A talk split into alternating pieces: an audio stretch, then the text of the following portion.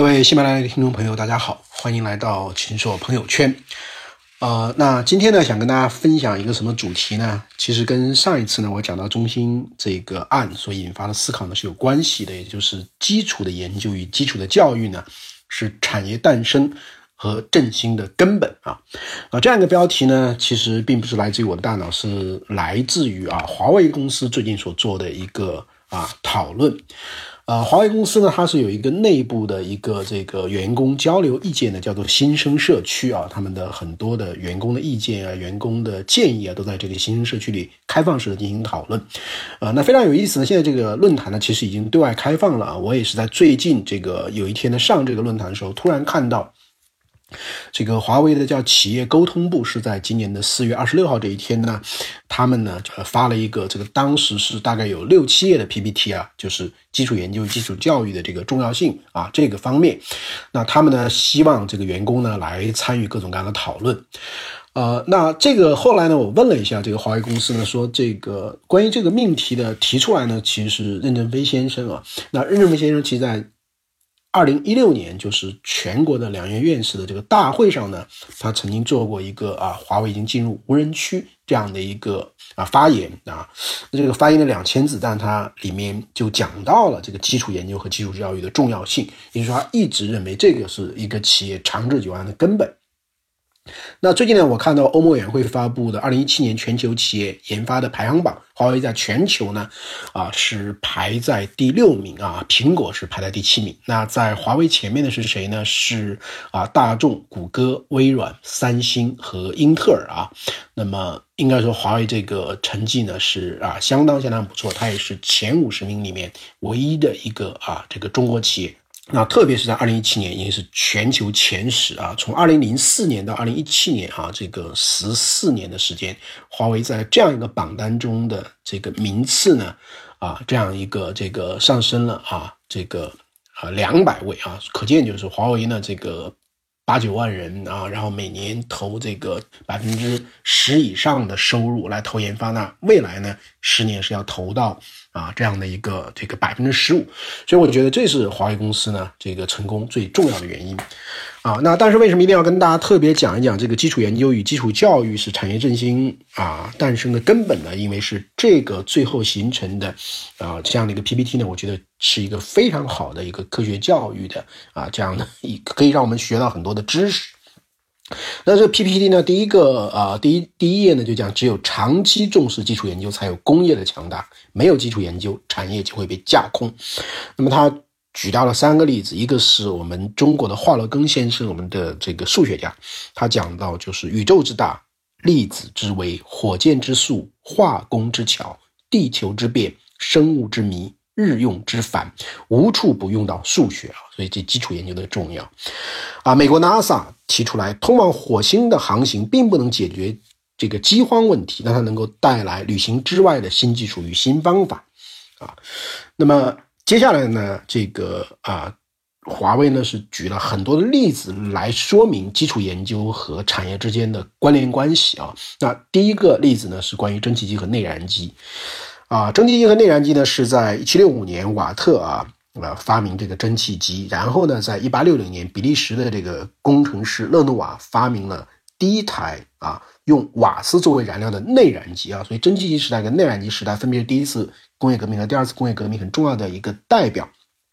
那这个的理论基础是在哪里呢？是在一六七九年，法国的物理学家巴本，他在观察到蒸汽逃离他的高压锅之后，他制造了第一台蒸汽机的这样的一个工作的模型。那么啊，第二个例子呢是关于这个数学啊和这个计算机之间的关系啊，一六七九年。德国的数学家莱布尼茨，他是发明了二进制。到一八五四年的时候呢，英国的数学家布尔提出来了一个布尔代数，这是用数学方法实现逻辑的运算。所以到了一九三七年的时候呢，英国的数学家图灵提出来图灵机的数学的模型。到一九四二年的时候，在美国爱荷华州立大学展示了第一台的电子计算机。第三个例子呢，是关于航天航空产业的。那么这个是从一七二六年瑞士的物理学家。啊，伯努利他提出来的伯努利的原理，这是一个流体力学的理论基础。到了一九零六年的时候，俄国的力学家茹科夫斯基发表了升力的定理，为汽车机翼的设计，啊，气动的设计提供了理论的依据。而我们中国的吴仲华这个科学家呢，在一九五二年提出了三元流动的理论，为现代航空发动机的设计方法奠定了理论的基础。那第四个例子是关于电气化，这是从一八二零年丹麦的物理学家奥斯特发现了电流的。这个磁效应，再到一八二一年，英国的物理学家法拉第发明了电动机，啊，同时呢，在一八三一年，法拉利呢，法拉第呢又提出来了电磁感应的定律，因此呢，他发明了发电机。然后呢，到这个啊，这个一八八零年的时候呢，是爱迪生发明的电灯。一八九零年的时候呢，组建了爱迪生通用电气公司。那么今天的这个啊无线电啊通讯的这个产业呢，又跟最早的这个英国物理学家麦克斯韦的用数学方法推导出电磁波是相关的。那么今天的这个人类的基因组的计划以及现在的这个生命时代啊所要来临这个基因方面的研究呢，又跟。一八六六年，奥地利学者孟德尔在豌豆杂交实验的论文中，啊，最早提出遗传因子控制了生物性状的这个逻辑推理。然后到一八到一九五三年的时候，美国科学家沃森和英国的科学家克里克，他们发现了 DNA 双螺旋的结构，这样开始了分子生物学的这个时代。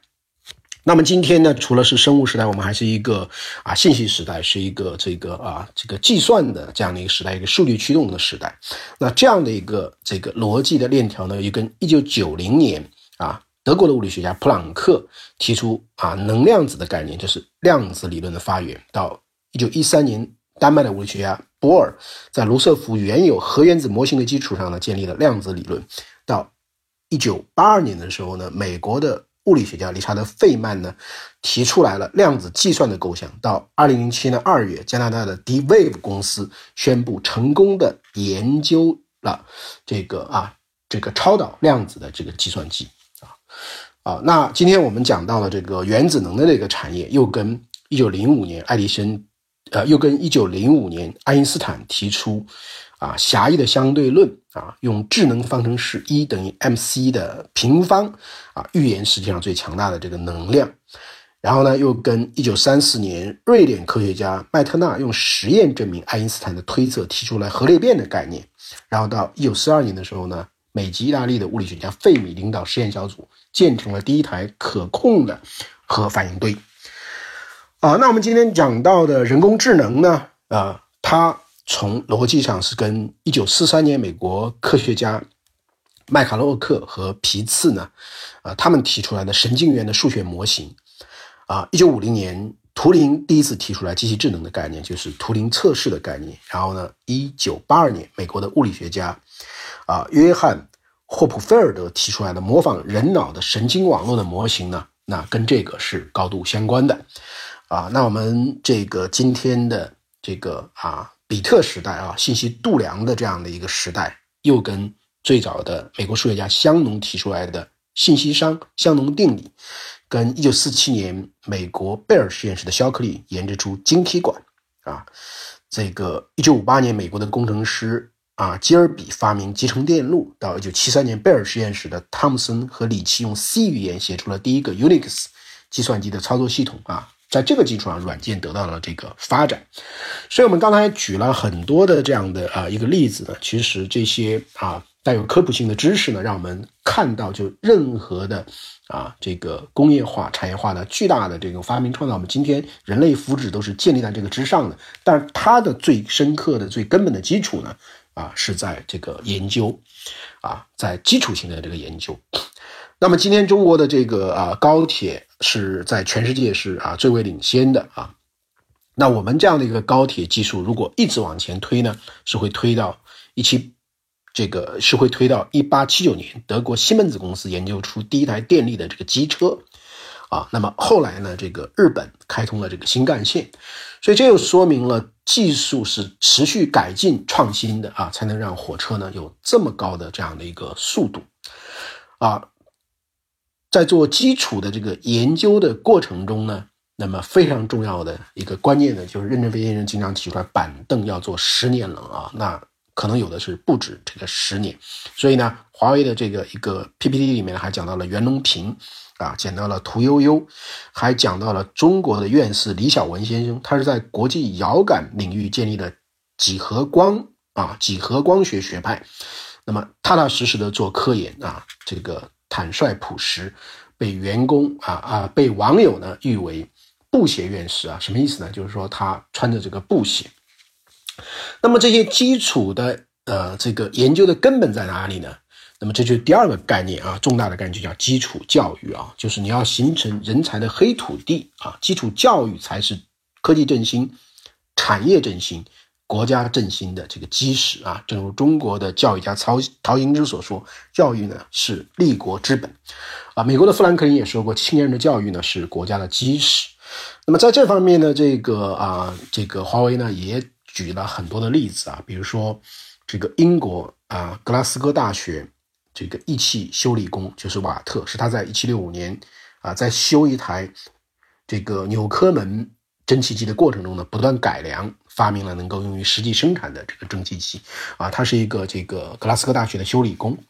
然后呢，斯坦福大学把圣克拉拉山谷变成硅谷，这个大家都知道。那么德国今天高质量的产品呢，是跟德国的双元制的职业教育有关。瑞士制造也跟瑞士的职业教育体系有关。就瑞士百分之七十的学生完成义务教育后呢，都会选择接受职业教育，成为具有熟练技术的啊这样的一个现代工匠。所以呢，这个啊，这个最后的他的这个结论呢，呃，实际上是说一个国家的强盛啊，是在小学教师的讲台上这个完成的啊。用梁启超先生的话就是“少年强则这个国强”。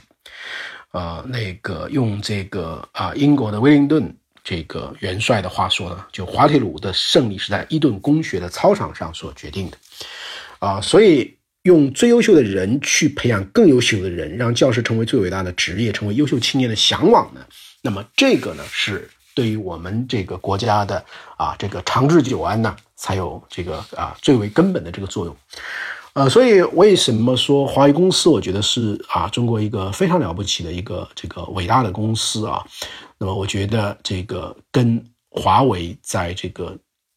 宏观的啊、深刻的、深层次的这些思考呢是分不开的。那正是因为有这样的一个决心，所以华为呢在研发方面才会有这么持续的这样的一个投入啊。那现在呢，华为在研发方面的这个投入啊。